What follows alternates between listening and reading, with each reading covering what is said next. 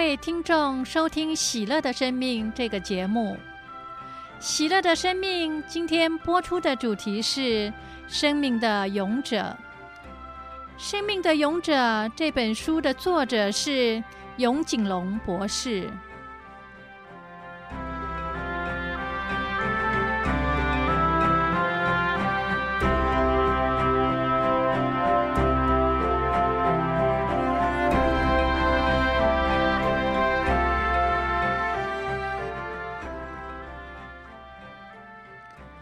永井隆博士是生命的勇者，他长期从事放射线医学研究，因而罹患骨髓性白血病及恶性贫血，只剩下三年的生命。又受到长期原子弹爆炸的侵袭，原已残弱的身躯更受重创，爱妻身亡，烧成白骨。只遗留一条玫瑰珠链。在原子弹爆炸那一瞬间，永井隆博士的过去被驱散，现在及未来也被摧毁殆尽了。他所拥有的只剩下一对有年幼的儿女。他的生命犹如将残的灯蕊，将断的芦苇，在此绝境下。他没有丧失生之勇气，而是常常带着一张完全除去阴霾的灿烂笑容。拭去眼泪之后，以开朗的心，昂然从绝对的深渊里奋起。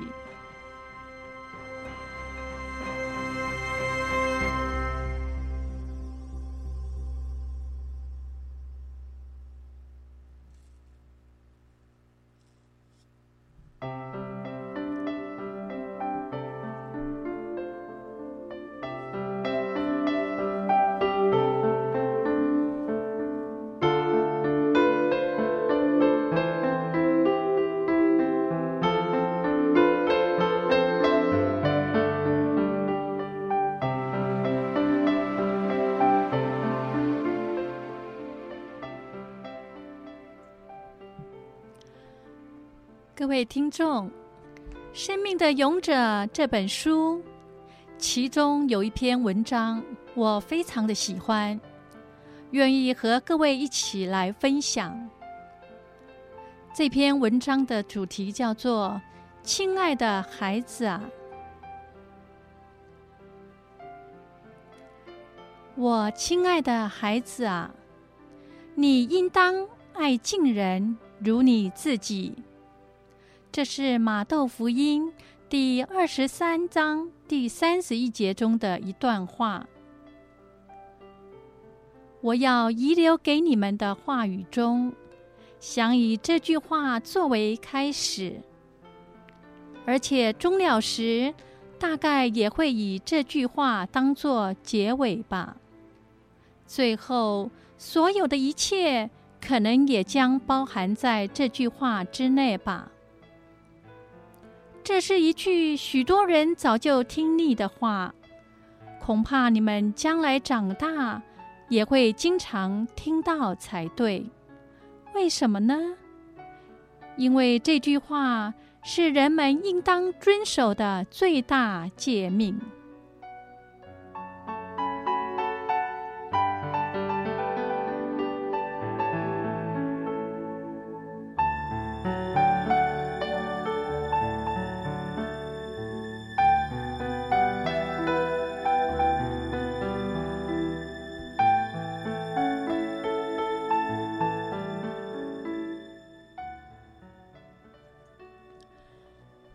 窦福音第二十二章第三十七节：“你应全心、全灵、全意爱上主你的天主。”这是第一条诫命，而开头所提的那句话，则是紧接其后的第二条诫命。或许你们会认为，我用不着将几千年来的陈腔滥调，还特意当作遗言重新提出。不过，孩子啊，光知道一句话与遵从那句话的要求去实行，这之间是有很大的差异的。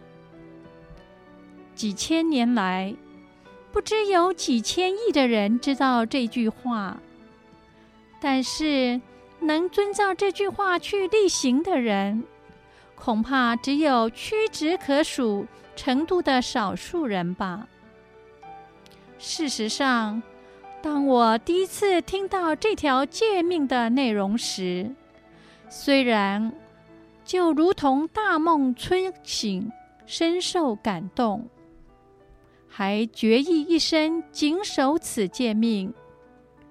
然而，如今回顾时，真的只能以惭愧形容，因为我无时不在背叛此诫命。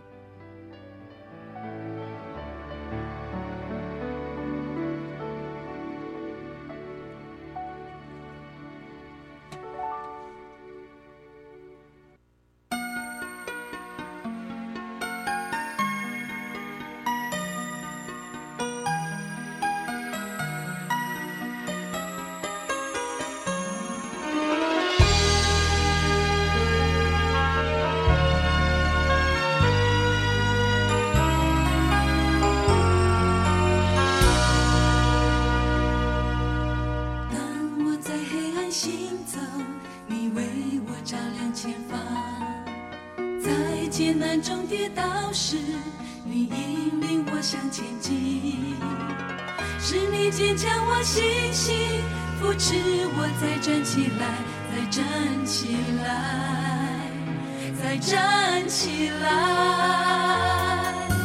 当我心里在流泪，你为我轻轻拭去；在我无助的时候，你看见我的孤。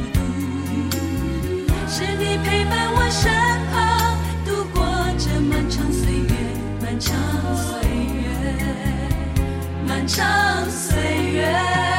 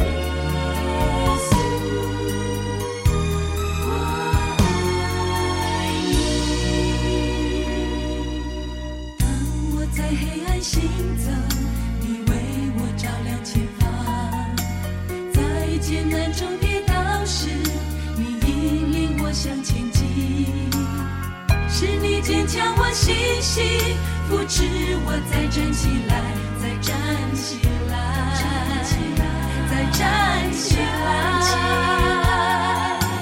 当我心里在流泪，你为我轻轻拭去，在我无助的。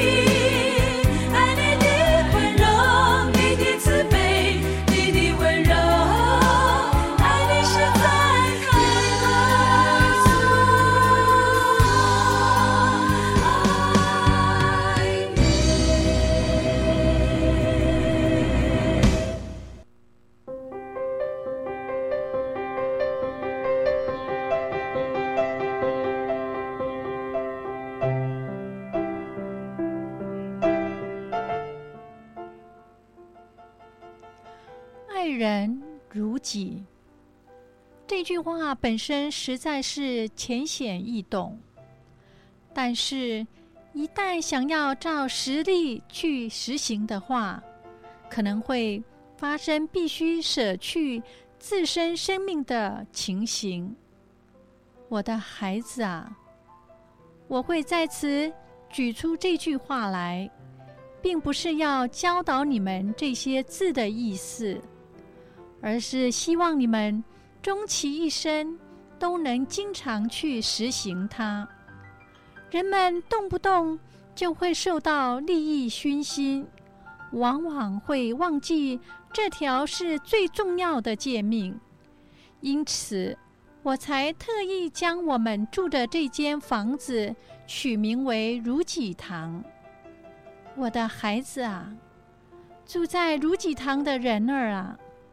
务必要以配得上佳明的爱度过你们的一生哦，这才是我真正留给你们这句话的一切用意。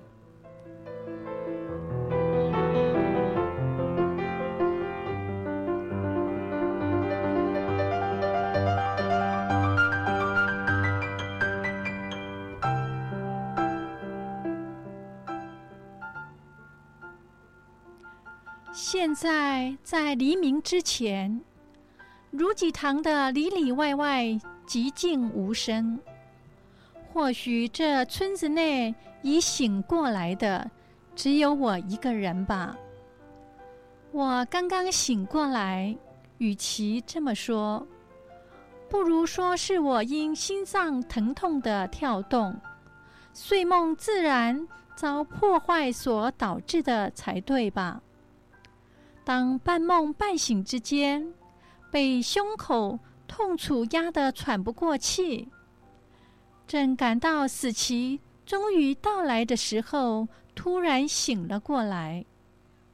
一醒过来，胸部左侧乳头附近有一阵一阵的痛疾，全身上下已渗出油汗。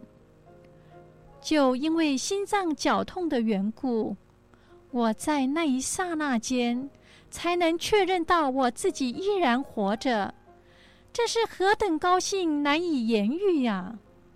我亲爱的孩子啊，虽然我肉体上的心脏是如此的疼痛不堪，而心情却能这般充满喜悦，这完全是因为。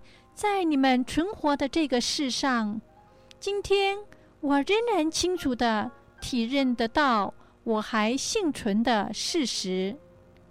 我活着，我还存活在这个世上。今天一整天能在这世上活着度过，是何等的高兴，难以形容的事实啊！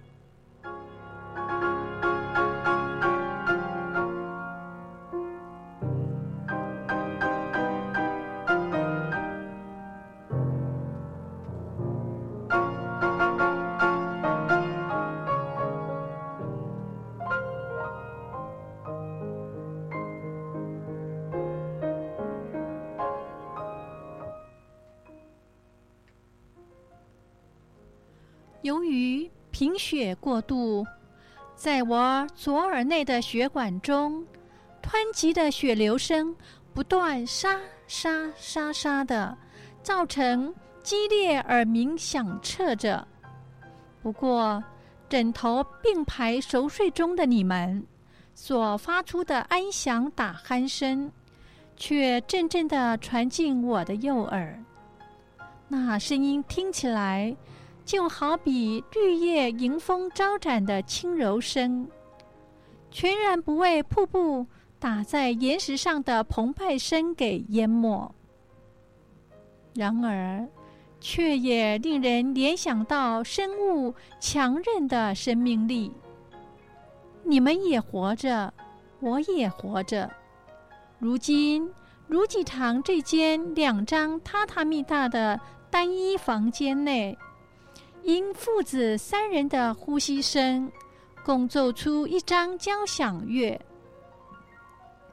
你们二人的稚嫩鼾声是那么的健康而且安详，而我的吸气和吐气却有如狗儿喘急般的慌乱急促。尽管如此，我会感觉得出三人的呼吸交响声像一首和谐的乐章。或许是因为三个人有着共同的血缘关系吧。如此注意倾听、细听你们的打鼾声的同时，我深深感受到“爱敬人如你自己”这句话的真实感觉。因此，从老早以来，就想以这句话为中心，动笔写书遗留给你们的心情，现在才被挑起。本来遗言还是亲口传达的比较好，与其看我这种事先写好的东西，不如听我亲口说出，更能深深铭记于心吧。但是再怎么说，你们毕竟都还太小。要是你们都已长大，能了解我所说的内容的话，我不知道会多么的放心，如何庆幸才对呀？至少我如此的在黎明时醒来，一边喘气，一边爬格子的用意。能被你们了解也就够了。然而，昨晚就寝时，看你和小玩偶并着枕头同睡，而且当你以酷似母亲般的口吻唱着摇篮曲，哄着玩偶入睡的同时，却在自己的歌声中睡着了。现在看到的你，却已将视为己爱的玩偶残酷地踢到墙角，换成抱着枕头，并露出一副很满足的表情。而哥哥成一的情况是，从刚才就频频说着“飞吧，飞远一点”，或是“全垒打，全垒打”的梦话。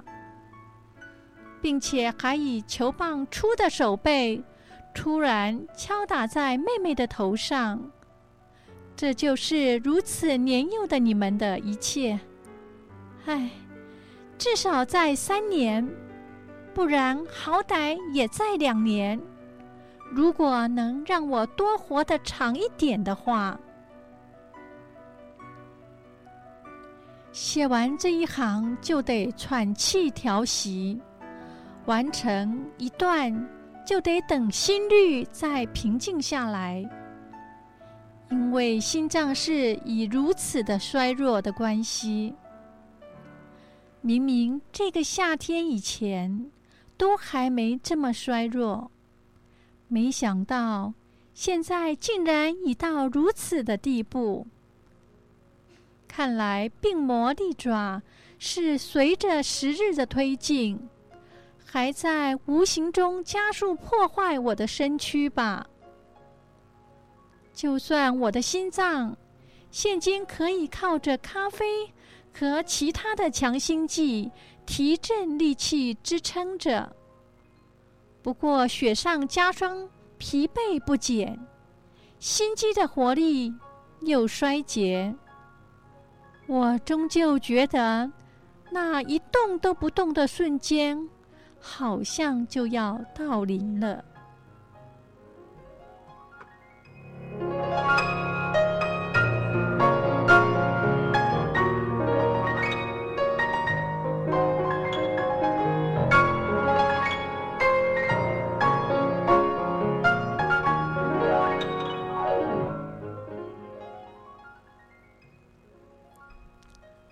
在那一刻之前。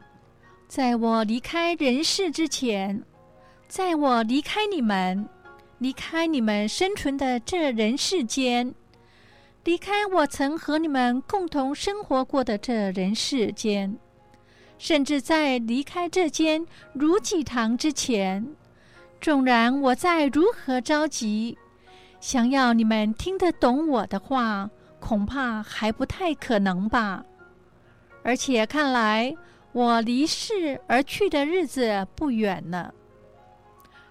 若再一次仔细看着你们的睡脸，理光头的哥哥和剪成娃娃头的妹妹，不仅既是我的面貌，也浮现出酷似去世母亲的神韵，令我不由得回忆起往昔的日子。当我看着看着的同时，思绪变得纷乱。而且还直接影响到心脏，害我的左胸腔逐渐痛苦起来。在无法忍受的情形下，我只好伸手把灯给关了。玻璃窗的外头，十三夜左右的明月早已西落。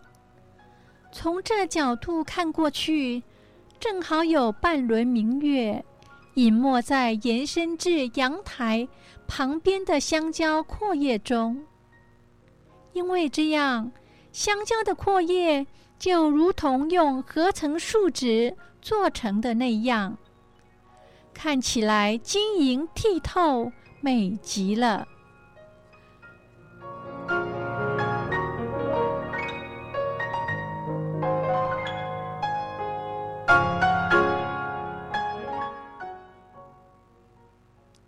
隔着玻璃窗往南边和东边望去，浦上全村可一览无遗。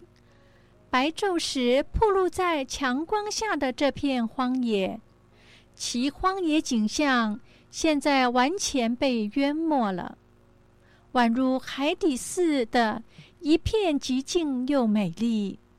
家家户户依然在酣睡状态。也很少有灯火外泄的地方。在对面山丘的天主堂遗迹上，有灰白的月光自倒塌的残余石柱反射出来。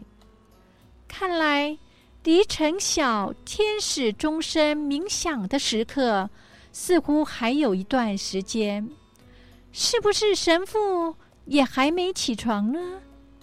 连他们住处的窗户都还是暗的，好安静啊，完完全全的寂静啊！但是这份寂静并非死寂，也非休养生息时的静默。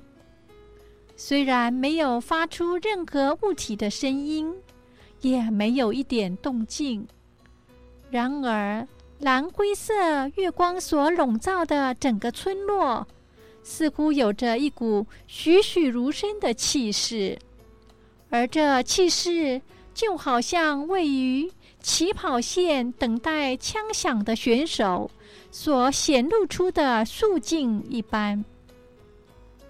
随着天使钟声在晨晓空气中叮咚的荡漾，整个村落。立刻展开一天新的活动。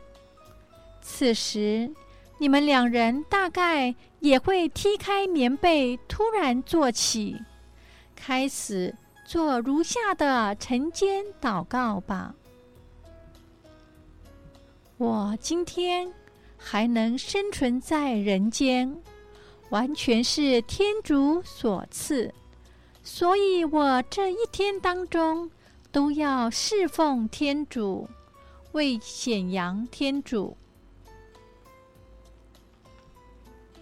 我将所思、所言、所行，以及所有苦乐，全部奉献给天主。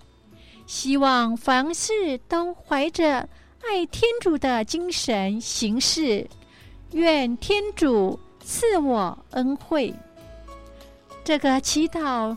是一天生活的根基，每天早上都这样祈祷完后才起床。今后漫长的一生当中，每天早晨，你们也会献上与此相同的祷词吧。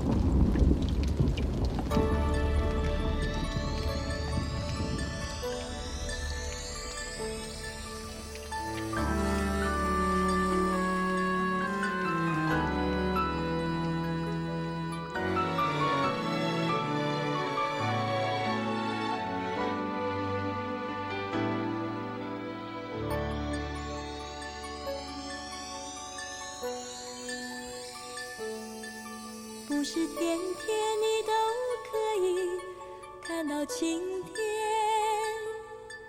没有热火可以持续不息不眠，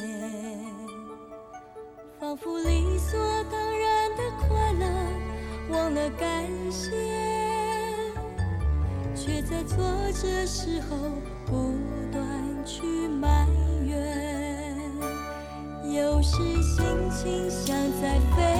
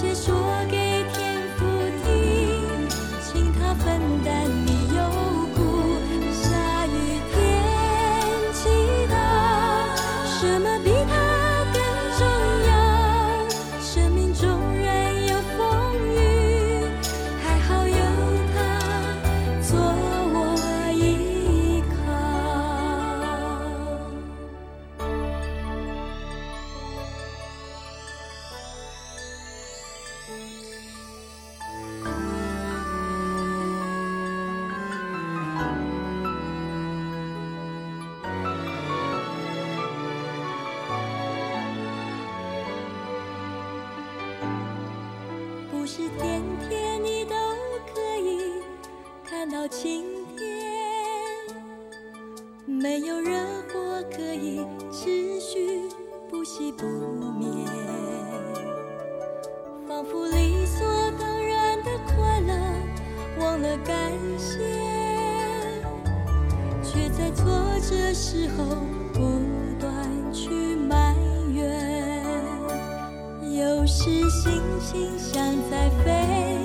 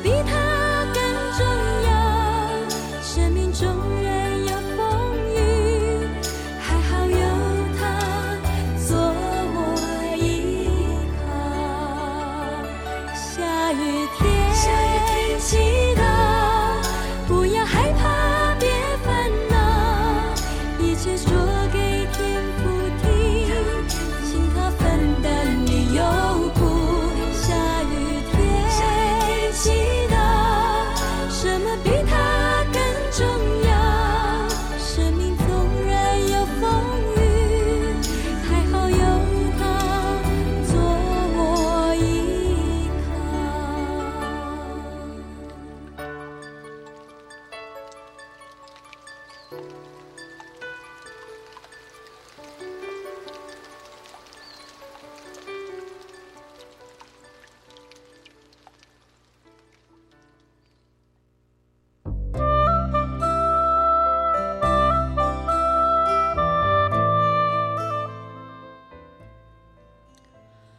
事都怀着爱天主的精神行事这句话也就是针对我刚才提出的第一条诫命：你应全心、全灵、全意爱上主你的天主所做的回应。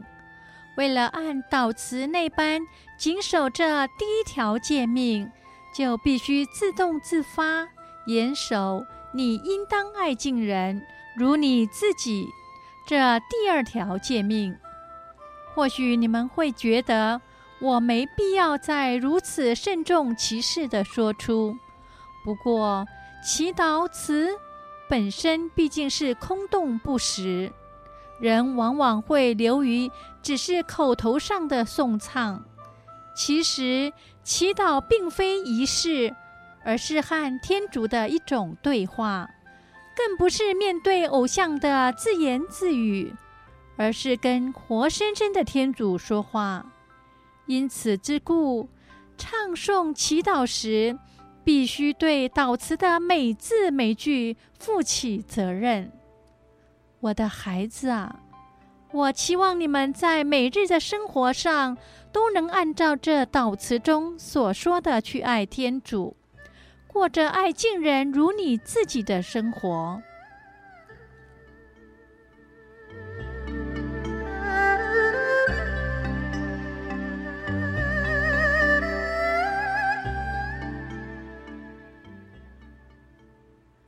月亮已落入岩屋中，无烦山上的晨晓明星增添光芒。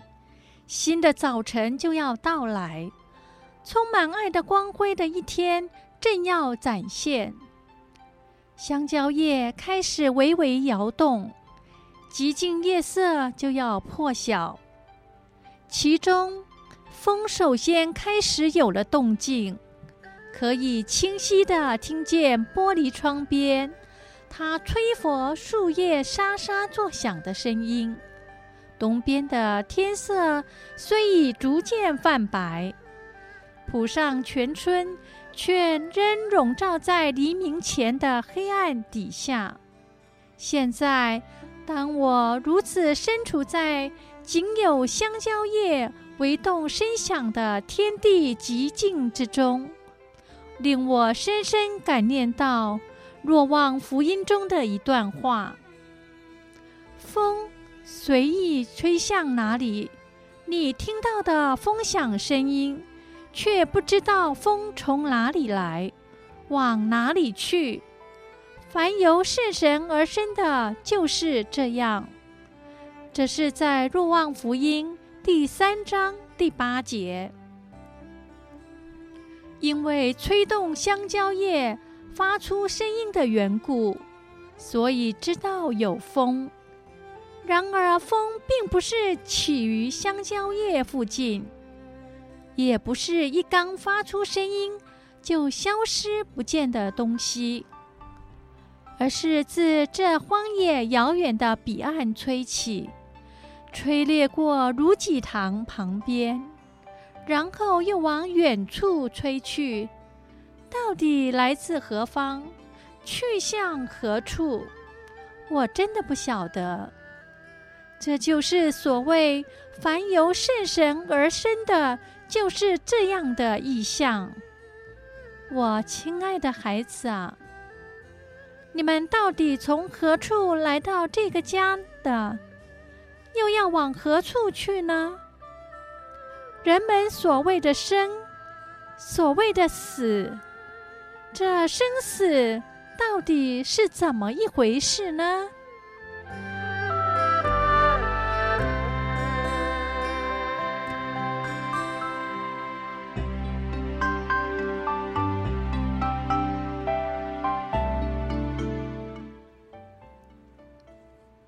从出生那一刻到死亡为止的人生，就如同香蕉叶应有响声才知道有风一样。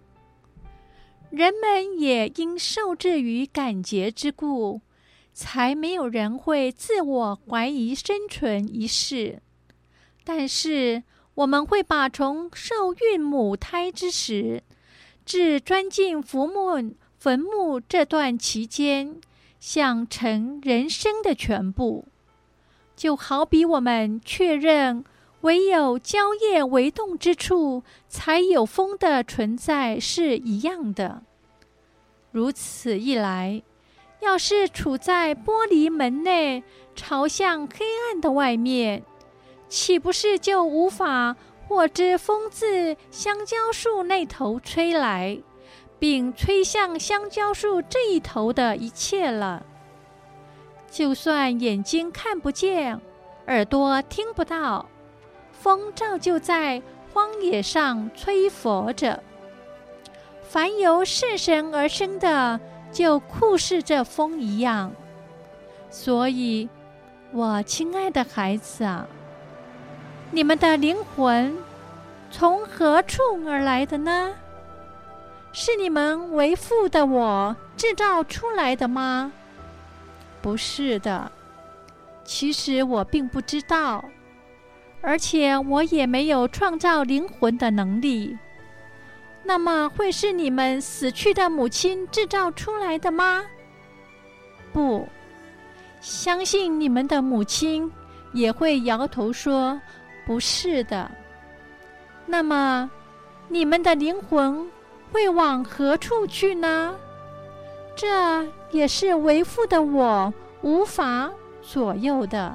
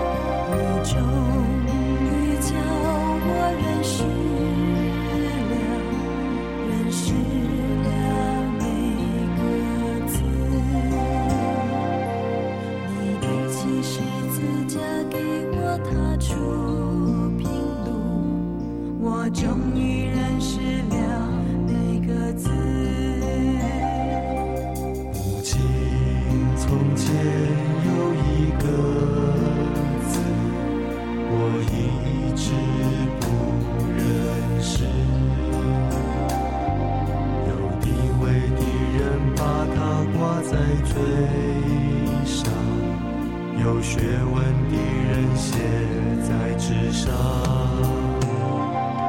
直到有一天我发现。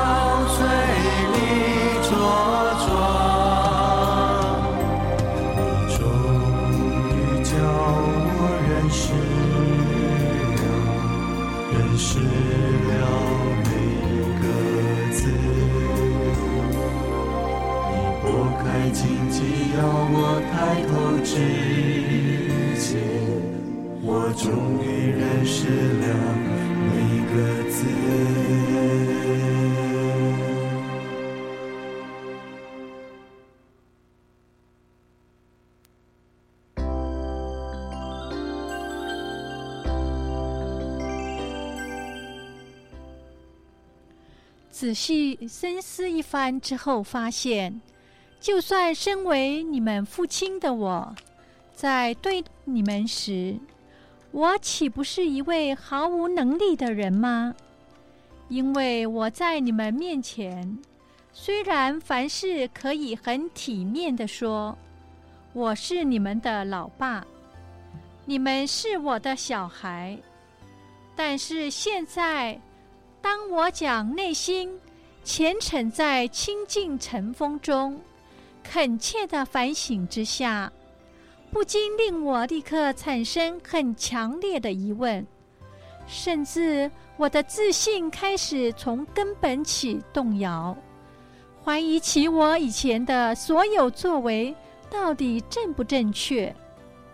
我不知道自己的孩子从何处来，往哪里去，而养育着他们，这是何等愚蠢的事啊！这样的话，岂不是没办法给他们正确的教育？如今回顾起过往种种，令我内心深切的感到后悔。我之所以跟你们的母亲结婚，是为了想生一些好孩子，好好遵循天主的旨意，正确的养育他们。在天主的恩赐下，我们夫妻俩。之间也生出了好孩子，那就是你们。然而，你们在出生前到底以什么状态，存在何处，都做些什么呢？制造出你们的肉体的所有原子，确实曾以不一样的化合物存在于某个地方。而且，像这种会形成肉体的物质变化，我也知道，这已是一般常识。问题是出在灵与魂上面，也就是那具备智慧和自由意志、活生生的灵魂。你们本质上的灵魂，在母亲胎内成为胎儿之前，究竟存在何处呢？难道生殖细胞的染色体中有灵魂存在吗？不，染色体中虽有遗传因子，却没有灵魂。大概是早已在像是天堂的某个地方被创造形成，一旦照顺序轮到，就会出现到这个人世间来吧。亦或是，天主分出他灵魂的一部分，而成为人的呢？或者是从其他动物转身而成的呢？当然，答案全部都不是。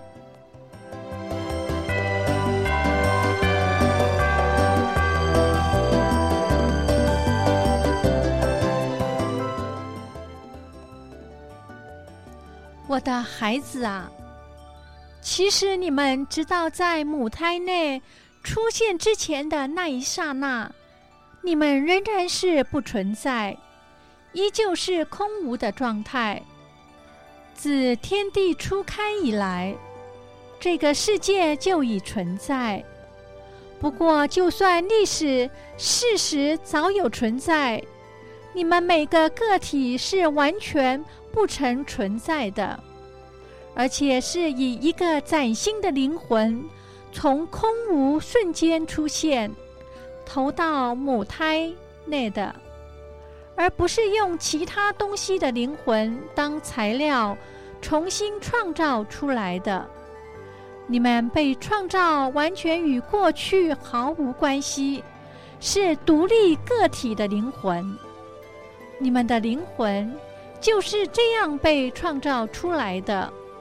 不是自己形成的，也不是自然而然变成的。把你们从灵魂从空无忽然间创造出来的是天地的造物主，那位全知全能全善的天主。天主在起初创造了天地之后，并非就此安息睡觉。而不再创造事物，他之后仍持续一个一个的创造出人来。天地万物的创造是天主的大工程，而一个一个的人类创造也是天主毫不逊色的大事业。那么，天主创造太阳与创造你们这样一个人，到底哪一项是比较浩大的工程呢？哪一项是尊贵的事业呢？当然是创造你们会比起创造太阳来的既尊贵又浩大，因为太阳只不过是一单纯的无生物。原子的块状罢了，而你们却是活生生的灵魂，而且是以天主的肖像被创造出来的。你们每一个人都比概括所有山川海的地球尊贵，也比包括所有星球的宇宙来得伟大。因为你们是天主创造出来的一个独立灵魂，更因为你们是最深爱天主疼爱，其程度远超过地球、太阳以及所有的星球的缘故。为什么天主要特意创造出你们呢？那是因为天主爱你们，他想要有个他。可以注入无限爱的伙伴，因此他以自己的肖像照了你们。古今中外找不到完全相同的两个人，每个人都各自不同。天主将每个人分别以完全的爱造出来。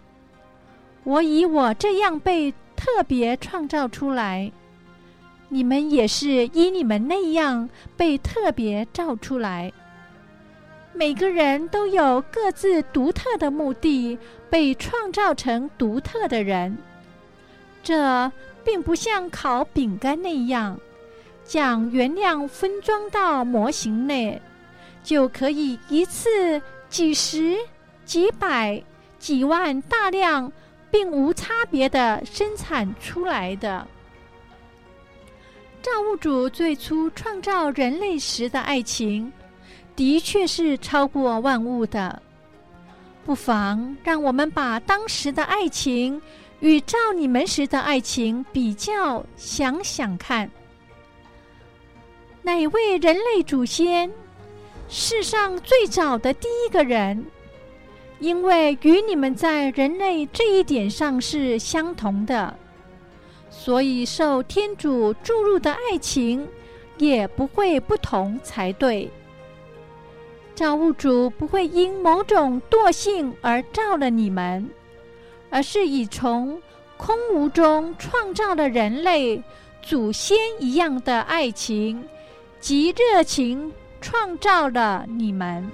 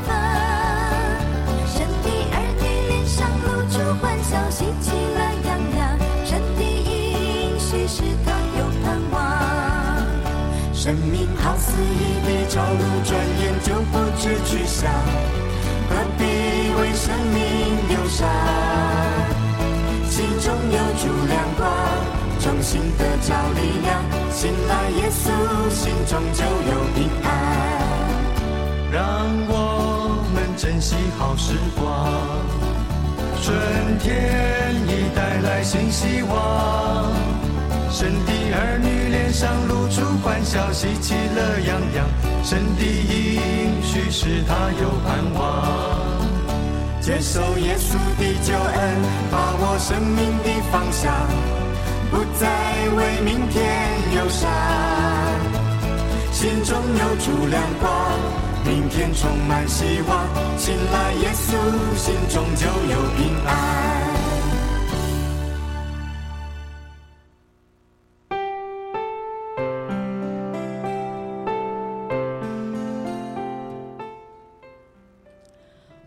亲爱的孩子啊，一旦深入探讨你们从何处来、为何而来的问题，就可以得知你们本身的存在是多么的尊贵，因为你们是受天主厚爱而诞生的人类，你们是以你们那样特别受创造而存在的，你们是依天主肖像被造出来的人，而且也有天主的期待寄托在你们身上，天主并对你们命令。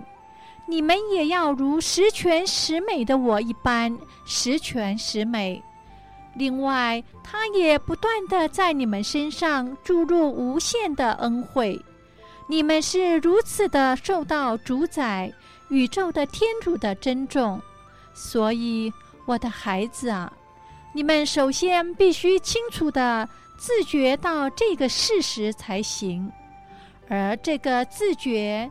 正是你们在一生路途上行进的力量泉源，不论处于任何境遇下，而能经常赞美天主、感谢天主、展露开朗笑脸的人，也是因为有这个自觉的关系。就算遭遇任何痛苦、任何困难阻碍，而能毫不犹豫、独立坚强。并正确前进的人，也是因为这个自觉使然，在位高权重的人面前，能不献媚，能不向富豪人士大献殷勤，能不屈膝于权力之前，而做到经常抬头挺胸，举目向上，这也是要有这个自觉才足以达到的。另外，想要在人世间不受任何时候的流行所诱惑，而能坚定地走在自己相信的道路上，若舍此自觉，则别无他法。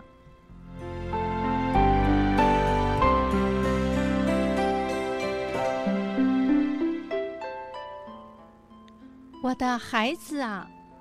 你们要认清自己的尊严性，充满希望。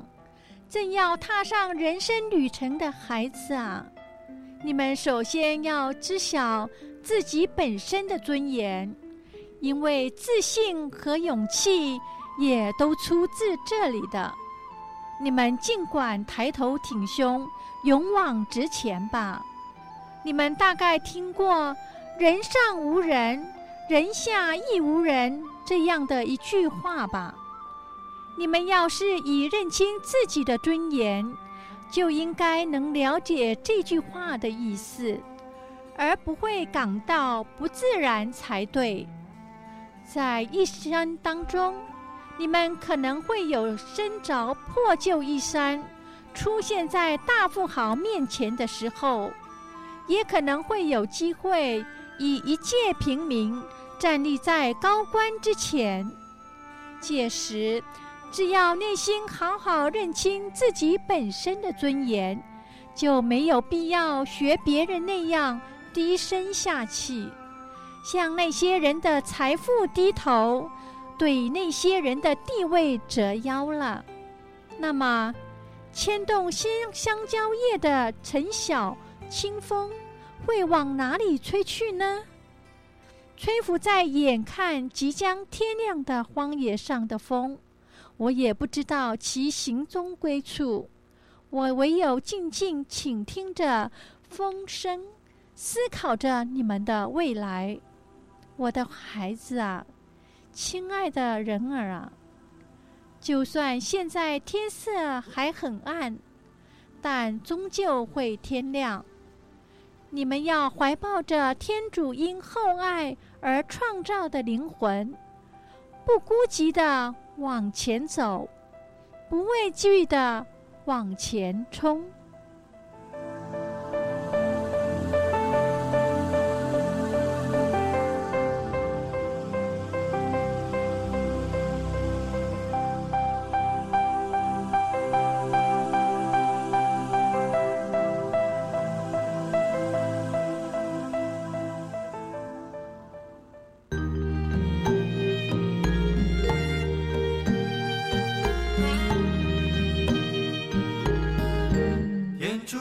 在我心中，